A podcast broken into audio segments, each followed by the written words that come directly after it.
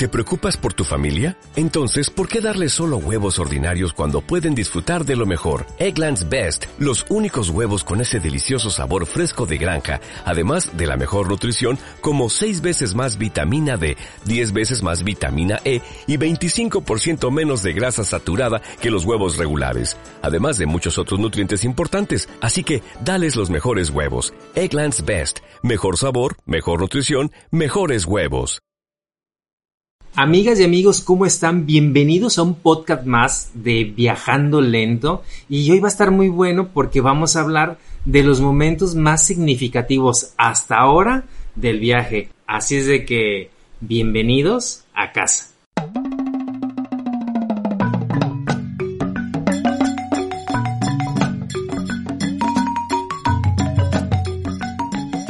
Bueno, hay, hay varios momentos, pero el día de ayer Eva y yo estuvimos trabajando en una selección, hicimos una recopilación más que nada de qué momentos nos hicieron sentir más especiales, qué momentos han sido como más trascendentes quizá a nivel interior, sentimental, emocional, llámenle como ustedes quieran. Y los vamos a compartir con ustedes porque creo que fueron unos momentos que nos marcaron mucho. El primero. Bueno, ante todo, bueno, yo saludar, hola. Bienvenida, Eva. Pero primero de todo, decir que nos costó mucho seleccionarlos, ¿verdad? Sí. ¿Cómo mantienes este podcast pequeño de tiempo? Es, sí, complicado. Entonces, como que es una selección reducida, pero evidentemente el viaje que van cinco años, pues eh, da para mucho. Así que esos son algunos que creemos que, que también que son que son significativos, que son simbólicos, ¿no? De un momento dado, de lo que implicaron en ese momento, de la sensación. No es el lugar, no es el lugar bonito, o no, no, es, es como un punto en el viaje que además implica un parteaguas, una reflexión, cierto, algo. Cierto. Y yo te voy a dejar que te arranques con el primero porque a, a Eva, a Eva si algo le gustan, eh, amigas y amigos, son los bichos. Eva tiene una fascinación loca por todo lo que son lo, la fauna, la flora, eh, estar en la naturaleza y visitamos un lugar que se volvió sin saberlo, quizá uno de los más simbólicos para nosotros. Sí, un lugar espectacular que es el Pantanal de Brasil, pero debo de admitir que ese, ayer que lo hablábamos, lo, lo, mencionaste tú. Bueno, sí, yo. lo mencioné, o sea, es que claro. Eh, fue más tuyo la idea de incluirlo, yo estoy totalmente de acuerdo, fue, fue impresionante, fue y ahora te robo esa frase tuya de que por esto viajamos, ¿no? esa sensación. Sí. Bueno. Pero, pero miren lo que pasó, lo que, entonces me cedes el micrófono. Claro. Sí. pero miren, les voy a contar lo que pasó. Nosotros eh, llegamos, el Pantanal es una zona eh, que está, pues, está dentro de una área de protección, pero realmente no se respeta. Cada día el Pantanal brasileño se sigue deforestando y nosotros fuimos a visitar esa zona porque teníamos el dato que por más eh, hay ese lugar donde hay más jaguares por kilómetro cuadrado. Sí, el mayor espacio de densidad de jaguares del mundo. Del, y además es, donde el jaguar es el, la, la, subespecie más grande sí. de, de, toda América. O sea, exacto, o sea, es, es, el gatito más grande, digamos, de aquí de Latinoamérica. Sí, pero la cuestión es que uh, es más grande que el puma, que es el otro uh, felino el, el de otro, América, ajá. pero el jaguar brasileño es más grande que el jaguar mexicano. Ay, es verdad, habíamos, Es- habíamos ya hecho, es, es correcto, es verdad, Eva. Y bueno, pues fuimos a ver esos bichos en la temporada seca porque resulta ser que cuando los ríos están eh, pues más abajo su nivel, el jaguar tiene que pues caminar un poquito más, se forma una especie digamos de playa en los laterales del río y entonces el jaguar tiene que acercarse un poquito más a beber agua, a cazar los animales y entonces está más expuesto a que lo podamos ver con mayor facilidad. Pues bueno, tuvimos que hacer un camino increíble que se le llama es la Transpantaneira, eh, que son 100 kilómetros de ripio con más de 350 puentes, de la cual la mitad no, no, no, no, están en condiciones para ser cruzados. Puentes de madera, que les faltaban maderas y que tenías familias de cocodrilos ahí esperándote abajo del puente. Entonces yo tenía que ir por delante recolocando las maderas y, diciéndome, y diciéndole a Carlos oh. por dónde ponerle la, cada llanta de la combi, como si pudiéramos poner una llanta más para la derecha y la otra más para la izquierda. Este, y realmente fue, sobre todo creo que el momento más que nada, el, el ver el jaguar fue como el gran momento de decir, Sí. lo hemos conseguido. Pero es saber todo lo que habíamos hecho y toda la, la reflexión que habíamos hecho previa, porque durante el viaje sabemos que la combi en cuanto la pones mucho en terracería, y este eran 100 de ida y 100 de vuelta, más de 100 kilómetros, eh, sabemos que siempre nos da algún problema. O sea, Sí, que, sí, sí. que la combi cuando la sometes a este tipo de, de situaciones, eh, pobrecita sufre. Porque es mucho polvo el que se levanta, le entra polvo al carburador y bueno, ya sabemos que, que es complicado. sí. Eh, más el hecho de saber que una vez llegaras allá no era, evidentemente ver al jaguar no era garantizado, era caro, era un lugar donde tampoco sabíamos si nos podemos quedar muchos días porque estás en medio de la nada, no hay internet, la electricidad llega a, a ratos durante el día, entonces era como, ¿cómo lo voy a hacer? Tengo trabajo, yo voy a tener que seguir trabajando. Entonces era como demasiadas cosas y, y aún así nos animamos por la ilusión que nos hacía poder verlo. Y ahí llegamos a Porto Joffre. Ese, ese pequeño pueblo es ahí donde se reúnen pues toda la gente que va a hacer este tipo de excursiones, pero realmente es un puerto, digamos, de pescadores que salen al río a obtener eh, pescado para después venderlo o simplemente hay gente que va por deporte y es un punto de, de pesca deportivo, digámoslo así. Entonces hay muchos tours de pesca deportiva y eh, está el otro tour de avistamiento, pero no nada más de jaguares, de un montón de bichos que hay, porque Sí. imagínense todo lo que el jaguar se tiene que comer, pues imagínense lo- los bichos que hay ahí. Si además de escuchar podcasts son de ver videos, que espero que sí, que nos sigan en el canal, pues allá pueden ver como, como hasta con unos amigos alguien le mordió una piraña mientras íbamos buscando jaguar. No mames, O es que estuvo muy bueno porque, porque el, el lanchero eh, pues, eh, pues, hablaba en portugués y entonces nos, éramos un grupo de mexicanos eh, que al final eh, nos hicimos muy buena onda, nos invitaron a su lancha y con ellos estuvimos navegando un montón de Un días montón de días. y me dio mucha risa porque en el video lo que dice Eva está grabado ese momento en el que el lanchero dice, ah, pero le, le mordió una pirañiña. Sí, o sea, sale con el dedo ensangrentado porque le mordió una piraña y el otro va y le dice, no, es solo una pirañiña chiquita, como diciendo, esto no es nada, te hubiera llevado el pie entero si fuera grande. Todos nos morimos de risa. La verdad es que el, el video está muy bonito de, de- de esa parte de Brasil. Brasil es increíble, pero esa parte quizá es la que por naturaleza nos impresionó más. Así que sí, esa, digamos que porque es un momento significativo, pues por eso, porque no era un lugar fácil para nosotros, era un lugar realmente complicado.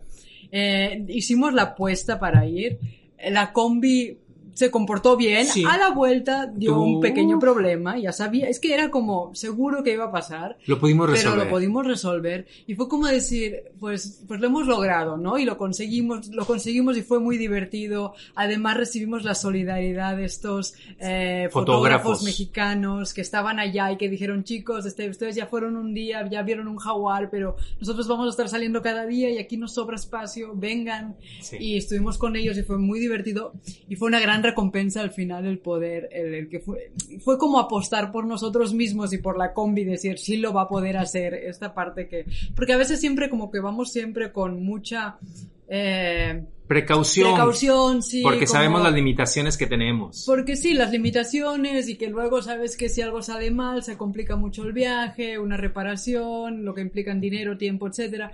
Entonces está bueno cuando dices, bueno, esta, esta no me la quiero perder, vamos a ver si lo logramos. Me y- costó un montón, pudimos llegar. Bueno, y el si no, momento... me costó a mí convencerlo. O sea, Sí. yo lo tenía es muy que, claro. Es que yo no, yo no creía que la combi, es que imagínense, una combi antigua del 77, por los caminos que yo estaba viendo en fotografía, si te llovía, estabas muerto, porque ahí se forman unos lodazales que la combi no iba a poder pasar, por eso escogimos la temporada seca. Pero yo decía, donde venga una lluvia de esas que no espera nadie, pues nos tendremos que esperar hasta que seque, porque esos caminos son realmente de lodo. Sí, sí. Entonces, entonces el momento épico, el momento significativo es en el momento en que tú ves ese bicho caminar y que llega un momento en que te ve a la cara y te da una, o sea, nada más de contárselos ahora mismo, yo me vuelvo a emocionar mucho porque es tener quizá al rey de- del, del mambo, al, al rey felino de aquí de América y lo estás viendo cara a cara a unos cuantos metros de la lancha. Entonces, ese momento como que me quedó muy, muy, muy grabado del viaje. Siempre que recuerdo momentos lindos, este es uno de los que se me viene a la mente. Y el segundo, porque casi casi escogimos uno por año, vamos, escogimos cinco momentos. El segundo también está en Brasil. Sí. Y, y también, eh, también nos costó mucho decidirnos. ¿Por qué, Eva? Porque desde, entramos tres veces a Brasil. Les cuento que, eh, en especial por mi pasaporte, creo que no era por el pasaporte mexicano, sino el mío, es que tienes que estar tres meses dentro, tres meses fuera, te dan tres meses de permiso, pero tienes que estar fuera. Después tres meses más. Entonces, entramos tres veces. La segunda vez que entramos, nuestra idea era llegar a Río de Janeiro y llegar al carnaval de Río de Janeiro. Pero no solo desde esta segunda vez, sino que desde la primera vez que entramos a Brasil, Sí. sin preguntar, cada vez que alguien, un brasileiro, que son súper amables, que nos encantan, Son este, que son muy buena onda, eh, nos, nos paraba y nos preguntaba por el viaje, nos decía, sí, Brasil muy bien, todo muy bien, todo muy bien, pero no vayan a Río de Janeiro. Y no preguntábamos nosotros. De hecho, la Sí, no primera vez manches, eh. ni siquiera teníamos pensado ir a Río de Janeiro. Entonces era, no, no, porque todo muy bien, pero en Río de Janeiro, pues básicamente los van a matar. O sea, Sí, no manches, o sea, era peor que ir a la Ciudad de México, o sea, nos lo ponían como que no salías vivo de eso. Pero tremendo, ¿eh? Sin preguntar y gente que, que hacía tiempo que no había estado en Río, pero también gente que era de Río y que estaba viviendo en otras partes porque no soportaban la idea ya de estar viviendo en Río. Y a mí, pues, Río también era una ciudad que, me, que tenía muchas ganas de conocer. Hombre, Pero claro, ¿qué implica cuando viajas de esta manera? No viajas en avión, no llegas a, a un aeropuerto y te vas al hotel y, y ya desde ahí haces tus recorridos. No, no. Llegas en, en la combi, llegas en tu vehículo, tienes que cruzar la barrios, las periferias, Sí. las favelas. Bueno, entre medio de favelas pasan las carreteras. Entonces nos decían, si van, porque nos veían con ganas de ir, nos decían, es que tienen que ir con cuidado, programar mucho, no vayan por según qué avenidas, porque quedan entre favelas y a veces hay tiroteos entre un lado y el otro y ahí ha muerto gente. Gente que estaba simplemente en la autopista. Entonces, claro, cuando te cuentan esas historias, pues como Pocas que- ganas dan de ir, sí. pocas ganas y se te van quedando y se te van quedando. Y a ver, ya nos había pasado. Es decir, vas cruzando países y el país vecino siempre habla mal del otro. Así Pues aquí es. estamos muy bien, pero al otro, pues muy mal. Y el, el otro sí dice, pues aquí muy bien, pero al otro todavía peor. Sí. Y así vas y luego te das cuenta de que no es así. Pero de Río de Janeiro escuchas tantas cosas Sí, y tantas que- noticias y, y además te lo está diciendo gente que es viajera. Y que son Eh, brasileños. que son brasileños, que son de allá, gente que ha vivido ahí, Sí. gente que ha decidido dejar de vivir en Río para irse a otra parte. Entonces, claro, te lo empiezas a tomar más en serio. Total, que la segunda vez que entramos dijimos, vamos al carnaval, vamos al carnaval.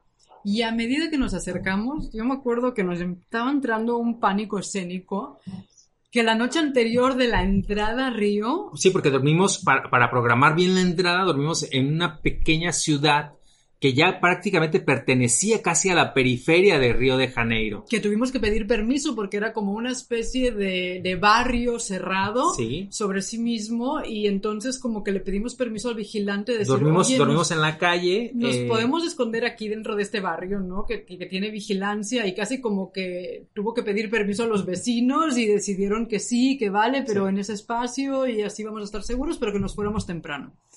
Y así lo hicimos y yo me acuerdo que sí, o sea, esa noche pasamos- yo no dormí, Sí, pasamos muchos nervios Sí. eh, y en el momento de empezar a avanzar, eh, la verdad es que uf, yo pasé mucho miedo. Fue un domingo por la mañana y, y no había nada de tráfico. Entonces lo hicimos muy bien, sí, Sí. porque entonces dijimos, ok, si lo vamos a hacer, que sea pues con el máximo de sentido común, ya que parece que según los brasileños no estábamos teniendo sentido común, porque estábamos yendo. Pero dijimos, bueno, dentro de todo, pues intentémoslo hacer lo mejor posible. Y entonces hicimos así y, y bueno, cruzamos todo Río.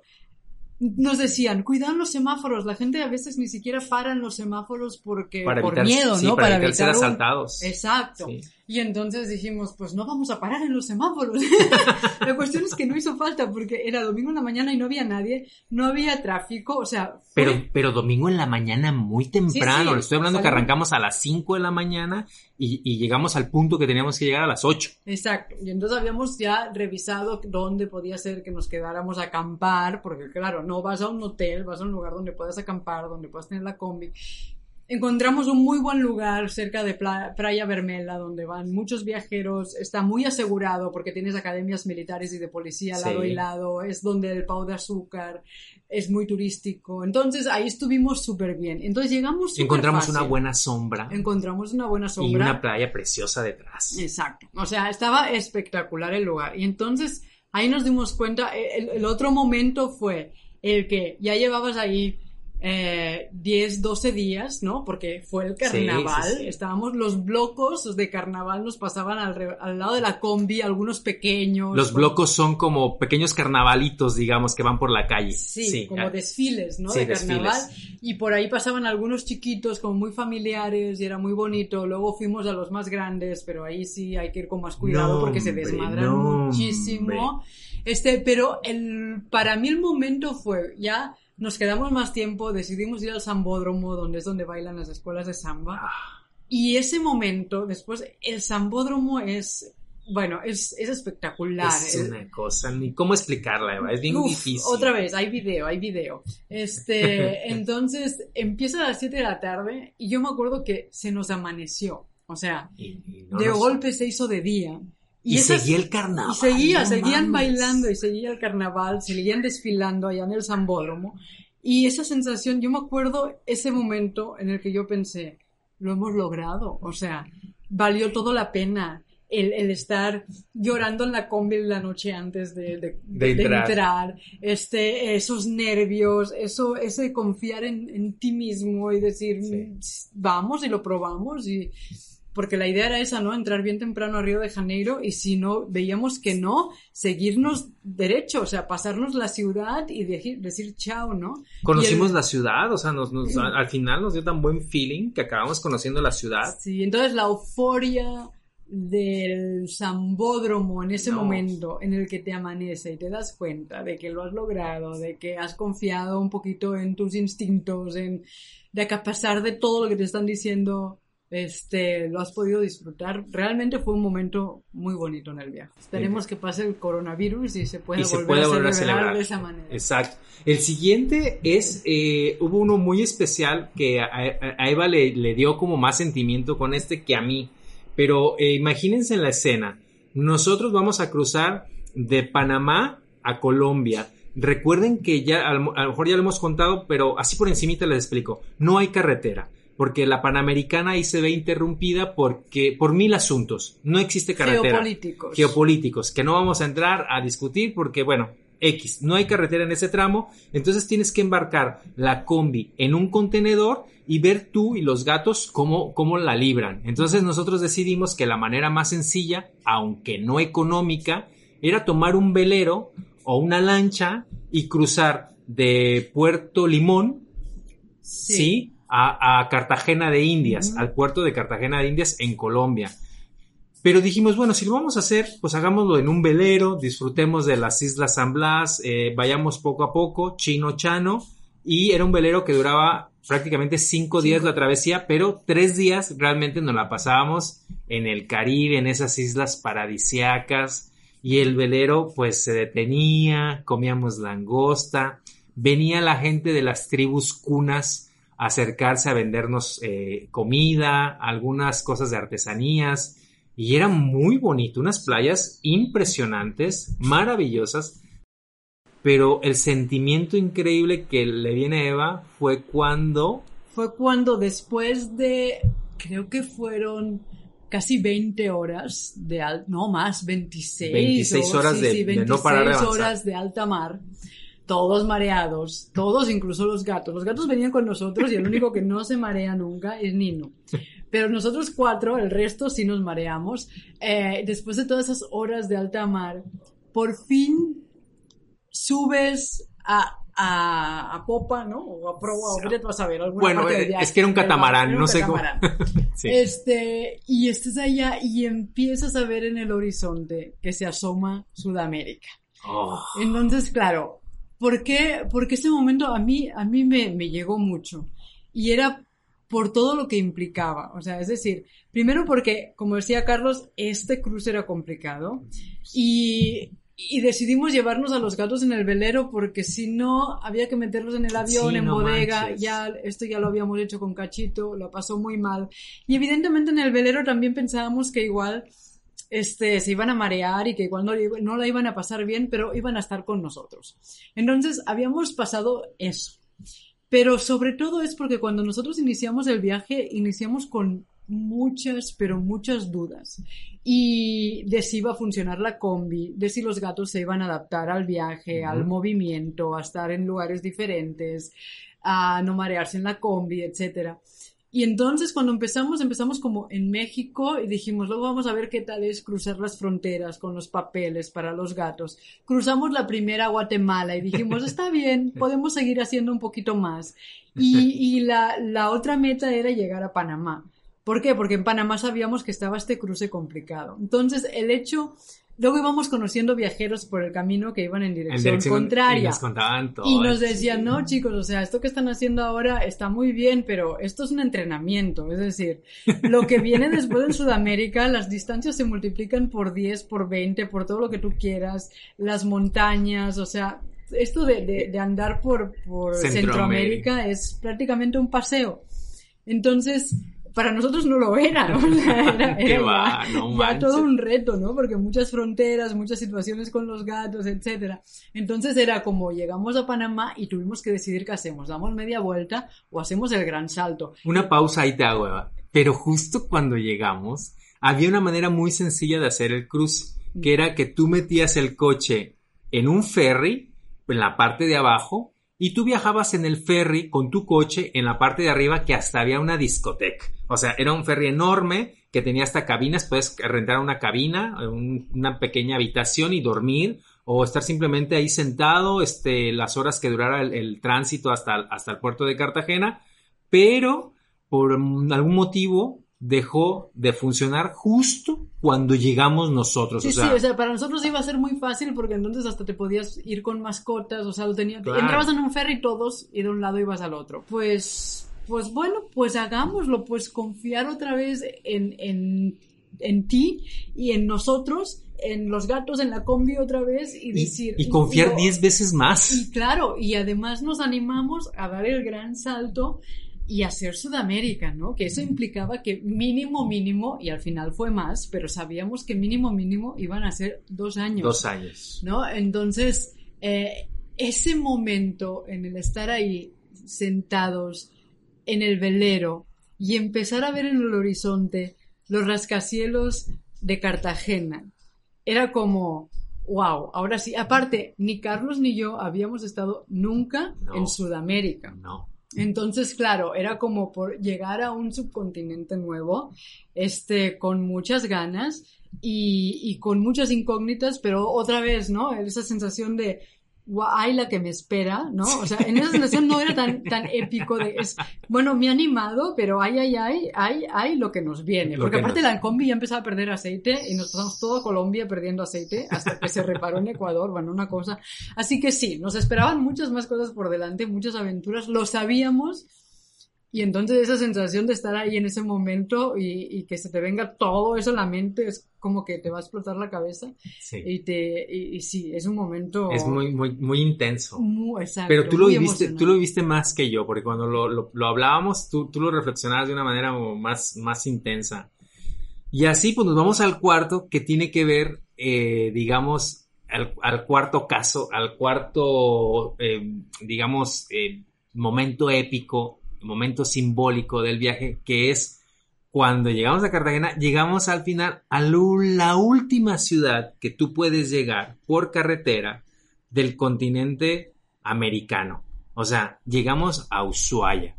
Y en Ushuaia celebramos al cabo de un año al cabo de un año de haber cruzado Cartagena. de haber cruzado Cartagena, porque el primer, año- el primer año nuevo lo pasamos en Bucaramanga, Ajá. en Colombia, y a partir de ahí tardamos un año en llegar desde ahí hasta Ushuaia, Argentina. Eh, y ese momento eh, yo sí lo viví más intenso porque, imagínense, amigas y amigos, estamos tirados hasta, esa, esa provincia se llama el fin del mundo. O sea, ya el nombre ya te pone un poquito en el panorama en el que estamos. Montañas heladas, estamos en verano, que en teoría la temperatura es agradable, pero hacía un frío del carajo en las noches, llenos de montaña, una ciudad poco poblada, habíamos muchos viajeros del estilo nuestro, eh, tanto así que hasta formamos en el estacionamiento donde dormíamos, eh, formamos hasta una comunidad ahí de viajeros, celebramos con ellos la Navidad, eh, el Año Nuevo y, y para mí cada vez que yo caminaba por esas calles de Ushuaia, yo me sentía en la más inmensa soledad que en mi vida me había sentido. Me sentía como, como lejos de todo, lejos del mundo, como si las redes sociales no existieran, ¿no? O sea, yo me sentía que estaba completamente solo y que solamente tenía a Eva y a mis chimpayates y la combi, o sea,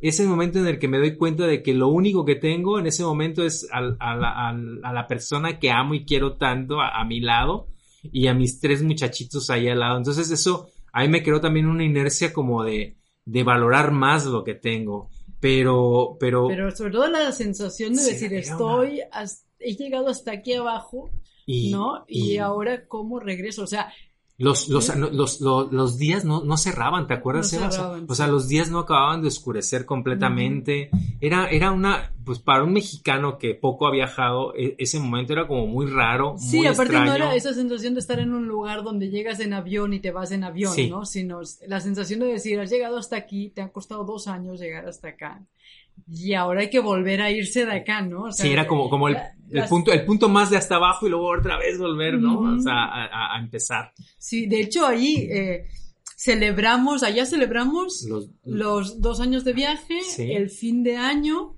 Sí. Y había otra cosa que... Había otra cosa que... Sí. Al mismo tiempo. Eran tres celebraciones en una y ahora no me acuerdo cuál era la tercera.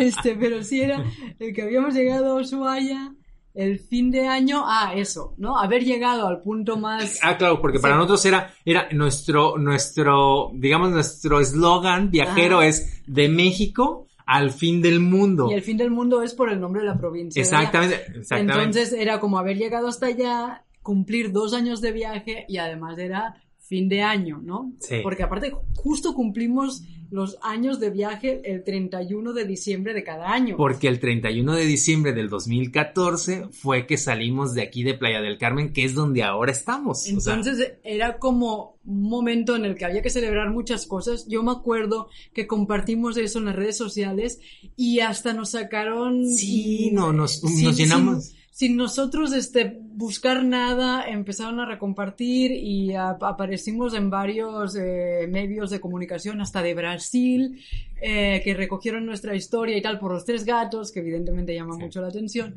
Y, y, entonces como que todavía se volvió como un momento más épico del viaje, ¿no? Tuvimos nuestro momento de fama. Pero a pesar de todo esto, la sensación que yo me acuerdo de... No era mi caso, ¿eh? Era el tuyo. Era mío. Yo, todos los... Eh, sí, yo me levanté y le decía... Era una sensación de aprensión y de que, que, que, estamos haciendo aquí, que estamos tan lejos, que aquí no hay nada, aquí los días son muy raros porque no acaba de hacerse de noche. o sea, era una sensación la que tenía él.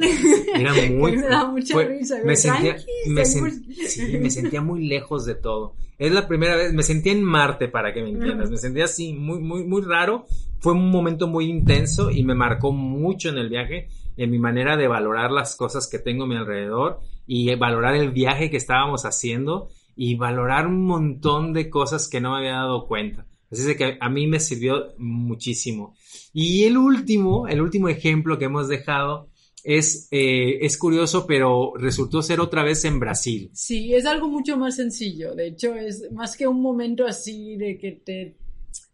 Fue como, como una experiencia como muy, muy surrealista, o sea, sí, como, de un cuadro de esos así surrealistas, pareciera una escena de un cuadro surrealista. Totalmente, o sea, fue, fue, estábamos...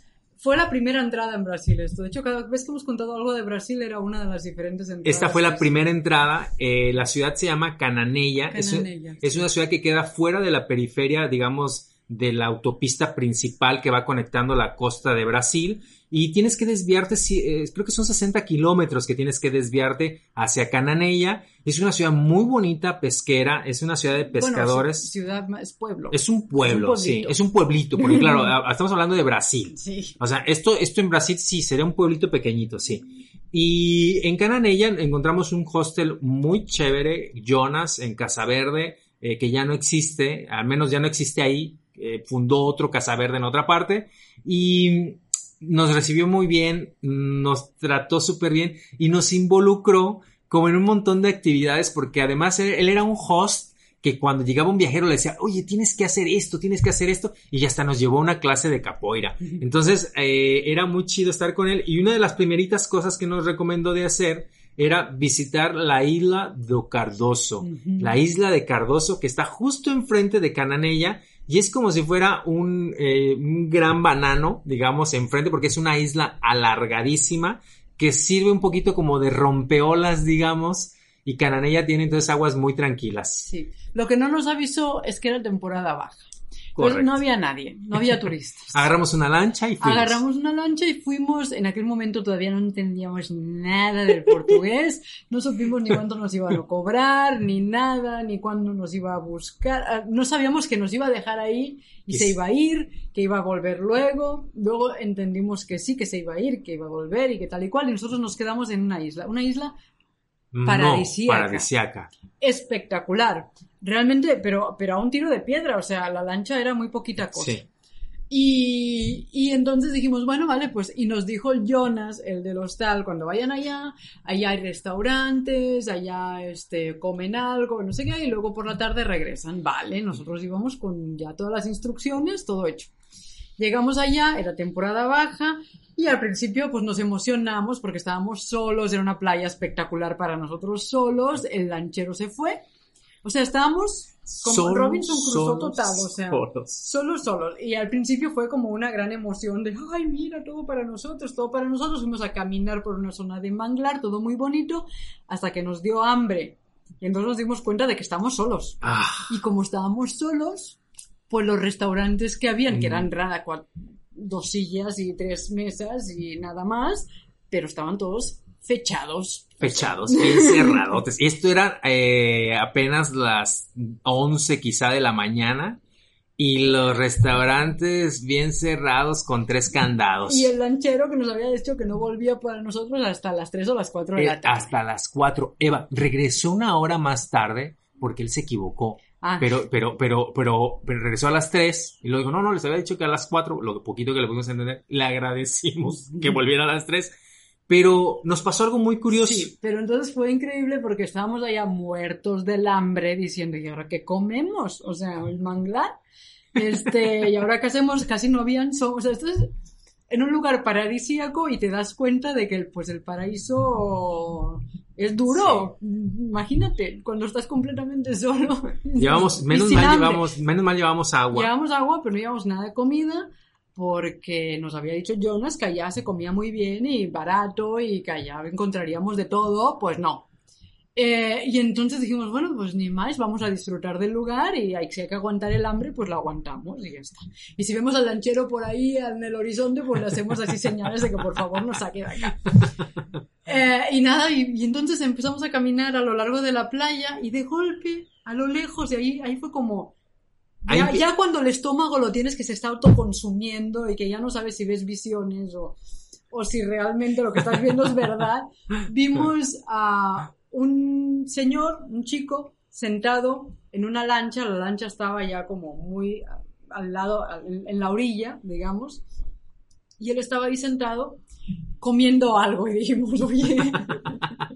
no, no nos, no nos acercamos para ver qué estaba comiendo. No. Yo me acerqué a echarle una foto, no sé si te acuerdas, porque por la, nos dimos cuenta, cuando nos fuimos acercando, es de que él estaba muy entrando viendo algo y que estaba sentado en la lancha con en el borde de la lancha con los pies en el agua. Era muy idílico la escena. Era un tipo así medio delgado, pero cachas, digamos. Con el pelo largo. Ah, con el pelo largo. Era un Adonis.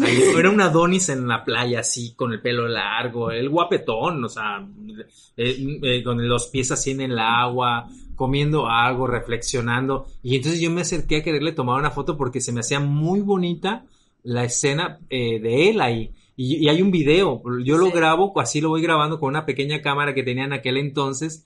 Y después lo que dice Eva, nos damos cuenta de que él está observando algo muy entretenido. Estaban ahí, había, no sé, no voy a decir, más de 10 delfines. El mexicano diría 50. tú, tú eres más, tú, tú, tú lo vas a decir realmente O sea, por los pies que él tenía en el agua, le iban pasando un delfín tras otro. No manches. No nos lo podíamos creer. O sea, entonces nos, les acercamos y, y nos vio con una cara él de, Sí. de, de incredulidad, de que no nos estábamos creyendo lo que estábamos viendo. Sí. Eh, y entonces nos empezó a explicar, ¿no? O sea, no, no, métanse hasta la cintura, porque entonces lo que hacen los delfines es aprovechar la barrera que tú haces para pescar los pescados que están aquí, ¿no? Y sí, nos metimos hasta la cintura y empezaron a pasarnos los delfines por delante y por detrás y, y Por- fue realmente... Te pasó a ti uno entre las piernas. Bueno, entre las piernas no, al lado. Bueno, Entre las piernas pero- no cabe. Pero sí, sí, o sea, me tocó, pero varios pasaron muy cerca y, y fue increíble. Y encima, entonces él se voltea y nos empieza a explicar y resulta que era pescador eh, y él preparaba en el pueblo de Cananella los ahumados, ¿no? Sí. Y de golpe empieza a sacar pan y pescado ahumado y nos invita a comer y, y nos pusimos a comer ahí charlando con él, que nos iba explicando, y los delfines no paraban. Y dijimos, ¿cómo es esto? O sea, ¿cómo No ha pasado? tenía chela, tenía pescado ahumado, eh, un montón de pescado ahumado, porque lo que dice Eva, o sea, él lo fabrica, Sí. llevaba, llevaba una, una hielerita con un montón de sobrecitos de pescado ahumado y empezamos a comer pan con pescado, sea, Sí, entonces apareció nuestro lanchero y nos decía, Sí. "Eh, ya quieren voltar y nosotros, no, no, no, no, ya no. sí es Nos verdad. quedamos acá. Nos quedamos ahí con él, eh, con este pescador que hasta el día de hoy eh, se llama Defumado Caizara. Se llama así su Instagram. Lo seguimos todavía por el Instagram. Eh, sigue él haciendo su mismo producto. eh, y fue un, un momento como lo que, lo que dice Eva, ¿no? O sea, eh, quizá hemos estado en, en lugares más chulos, pero hay experiencias que te van marcando en el viaje y que no necesariamente tiene que ser un lugar muy hermoso. En este caso sí eran lugares muy hermosos, pero eh, ge- generalmente cuando nosotros charlamos con los viajeros, nos damos cuenta que lo que te marca en el viaje muchas veces no es el lugar, sino lo que tú vives en esos lugares. Eso es lo que te va a quedar en el inconsciente grabado para toda tu vida y que cuando tengas que sacar energía es como son como pequeños eh, energizers que te llegan como en bebidas energéticas eh, de, de recuerdos que te llegan de golpe y yo cada vez que recuerdo estos momentos yo me lleno de mucha alegría. Sí, Y son estos momentos y son otros que, que Hay que, mucho- que igual que vamos a compartir en otros podcasts que, que tienen que ver con la solidaridad de la gente, con las ganas de ayudarte, o sea, Sí. hay otros momentos también en los que hemos decidido compartirlos en otros podcasts que, que, que van a ir de otras temáticas, pero sí, son todos estos los que te animan a continuar porque momentos malos de los cuales también vamos a hablar, los hay. Así que hemos decidido empezar por lo bueno, bonito. Sí, eh, sí. Y, Este, y el resto va a ir llegando, pero a lo que me refiero es que hay otras eh, situaciones bonitas que tienen más que ver pues con la gente muchas veces, ¿no? Sí. De esos también vamos a hablar pronto. Pues bueno, amigas y amigos, esto es, lo que les queríamos compartir en este podcast. Muchas gracias por acompañarnos. Este es nuestro tercer podcast y la verdad es que yo estoy bien contento, estoy muy emocionado. Es una, es para mí una experiencia completamente nueva, desde saber cómo editar el audio, grabarlo. Es, eh, ha sido una curva de aprendizaje bien bonita, de verdad que me va a ayudar mucho a mejorar eh, cómo comunicar las cosas. Así es de que desde el Centro de Operaciones COVID Chinochano, aquí en la Riviera Maya, les enviamos un fuerte beso y un abrazote a todas y todos ustedes, los cinco, incluidos los chimpayates que están bien jetones, están bien dormidos ahora mismo, Nino, Nushi, Cachito, pero les enviamos un fuerte abrazo a todas y todos ustedes. Así de que, amigas y amigos, nos vemos o Nos nos, escuchamos en, en- el próximo podcast. en el próximo podcast o video. Exacto. Ya veremos por dónde nos vemos. Amigas y amigos, que tengan un sensacional fin de semana, una semana increíble. Chao. Pura vida.